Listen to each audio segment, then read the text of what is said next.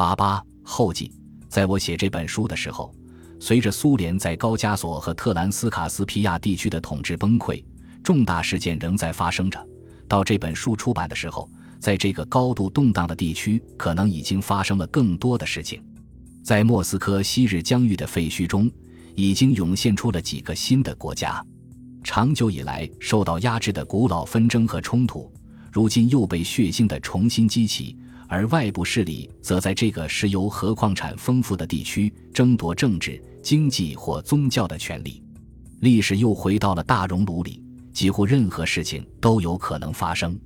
一九八四年秋，我第一次访问巴库时，它仍牢牢地掌握在苏联手中。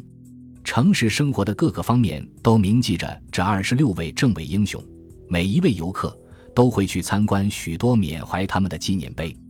他们的痕迹几乎无处不在，外国人时时刻刻都在被提醒着是英国人，尤其是蒂格·琼斯造成了他们的殉难。当我不够敏感地提出质疑、礼貌地询问证据时，我发现自己受到了冷遇。有关此事的书籍显然只能在当地阅读，所以在我离开之前，这些书籍被小心翼翼地从我的酒店房间里拿走了。一九九一年春天。正当高加索民众开始挣脱苏联的枷锁之时，我又去了那里，却发现人们对革命英雄的态度发生了巨大的变化。不久前，俄罗斯军队杀害了一百七十名穆斯林示威者，之后，阿塞拜疆人对他们的莫斯科主子压抑已久的愤怒爆发成了暴力。一群愤怒的暴民谴责邵武冕及其他政委是俄罗斯帝国主义的走狗。是他们给这座城市带来了七十多年的压迫。这些人还突然袭击了埋葬着那二十六人的广场，破坏了那里的纪念碑。得知邵无冕以及一些其他政委是亚美尼亚人之后，这群人的情绪更加高涨，因为他们讨厌亚美尼亚人，这是世人都非常清楚的。我第一次去巴库的时候，广场周围有二十六座纪念半身像，但现在他们已经不见了。而描绘行刑现场的红色花岗岩浮雕也成了碎片。当局心领神会，希望能避免更多的麻烦。以邵武冕命名的一条街和一座地铁站已经更换名字了。邵武冕和其他政委的纪念公寓也被关闭了。所有这一切，甚至更多，显然都是为了安抚反亚美尼亚情绪。这些暴力的本性一旦释放出来。就可以从城市中心被烧毁的前亚美尼亚大教堂的外墙上看到。随后，超过三十万亚美尼亚人，实际上是整个社区逃离了这座城市。尽管议会大楼周围有俄军坦克，街上也有俄军士兵，但由于担心遭到报复，俄罗斯的家庭也开始撤离。如我们所见，巴库发生了许多屠杀。我从巴库出发，飞越里海。来到克拉斯诺沃茨克，正是在这里，政委们于1918年9月不幸地落入了争夺权力的对手手中。克拉斯诺沃茨克的气氛没那么紧张，人们也没那么气愤。穆斯林和亚美尼亚群体之间的关系较好。此外，巴库的政委不是本地人，因此他们在克拉斯诺沃茨克激起的情绪比在巴库要少。街上没有俄军的踪影。自从1919年春天英国军队离开了特兰斯卡斯皮亚之后，克拉斯诺沃茨克才刚刚第一次正式对外国人开放。但是这个悲伤的小镇没什么能够吸引外人的地方。我发现，在阿什哈巴德决定巴库政委的命运何去何从时，库恩司令曾把他们关押在一座法院小楼。这座小楼已经变成了一个简单的纪念博物馆或神社，以纪念他们。门口的院子里燃烧着永恒的火焰，那间关押过他们的阴森森公共牢房保存的跟那个阴沉的早晨一模一样。他们正是从那里被押往火车站，最终走向了自己的命运。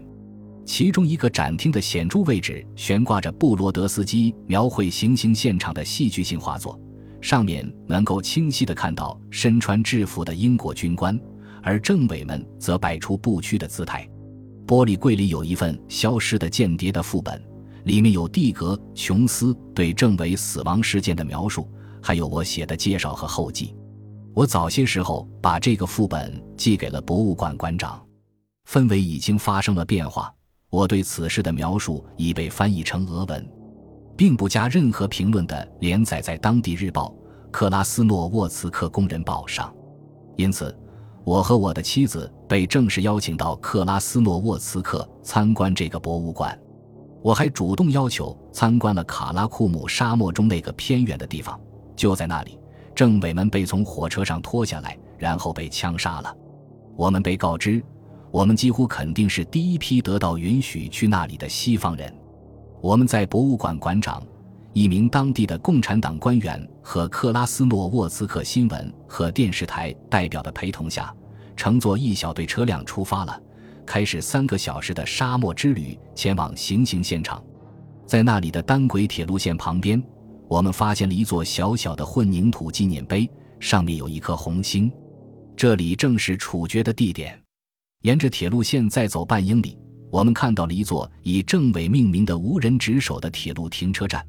这里矗立着一座更大、令人印象更深刻的纪念碑，上面除了列出他们所有人的名字外，还刻有一段铭文，明确的指责英国帝国主义者谋杀了他们。跟着被判死刑的人的脚步，我们这一小群人爬上堤岸，穿过沙丘，来到他们面对行刑队的地方。没有人多说什么。无论是英国人、俄国人还是土库曼人，因为我们都沉浸在自己的思绪里。尽管这二十六名受害者当时是英国的死敌，但站在这个曾经血迹斑斑的地方，试图想象那个可怕的场景，还是既令人难忘，又令人感叹。我想到了邵无冕，他是一个顾家的知识分子，追寻一个他认为更好的世界。他儿子曾和帝国主义的特工麦克唐纳一起玩火车。而他自己则在处理革命的事宜。那个儿子后来访问了这个地方，找到了杀害他父亲的刽子手留下的空弹壳。我捡起一把沙子和一块鹅卵石，作为我这次访问这个阴暗地方的纪念品。之后我再也没去过巴库或克拉斯诺沃茨克，但是我知道，对这些昔日英雄的抹杀和去神话化，现在实际上已经完成了。在他们的家乡巴库。他们依然躺在广场下面，但除此之外，所有其他关于他们的痕迹几乎都被摧毁了。曾经矗立在他们集体坟墓上的巨大而令人印象深刻的纪念碑，尽管在愤怒的暴民对广场的攻击中幸存下来，上面的铭文却已经被移除了。纪念他们的永恒火焰也已经熄灭。那个曾经神圣的广场，以前每隔一小时就会响起献给布尔什维克烈士的安魂曲。如今却寂静的可怕，在里海对岸，克拉斯诺沃茨克的法院小楼博物馆已经关闭，其文物被并入了附近的历史博物馆。毫无疑问，不久之后这些也会消失，或者至少他们的标签上会有一个非常不同的故事。本集播放完毕，感谢您的收听，喜欢请订阅加关注，主页有更多精彩内容。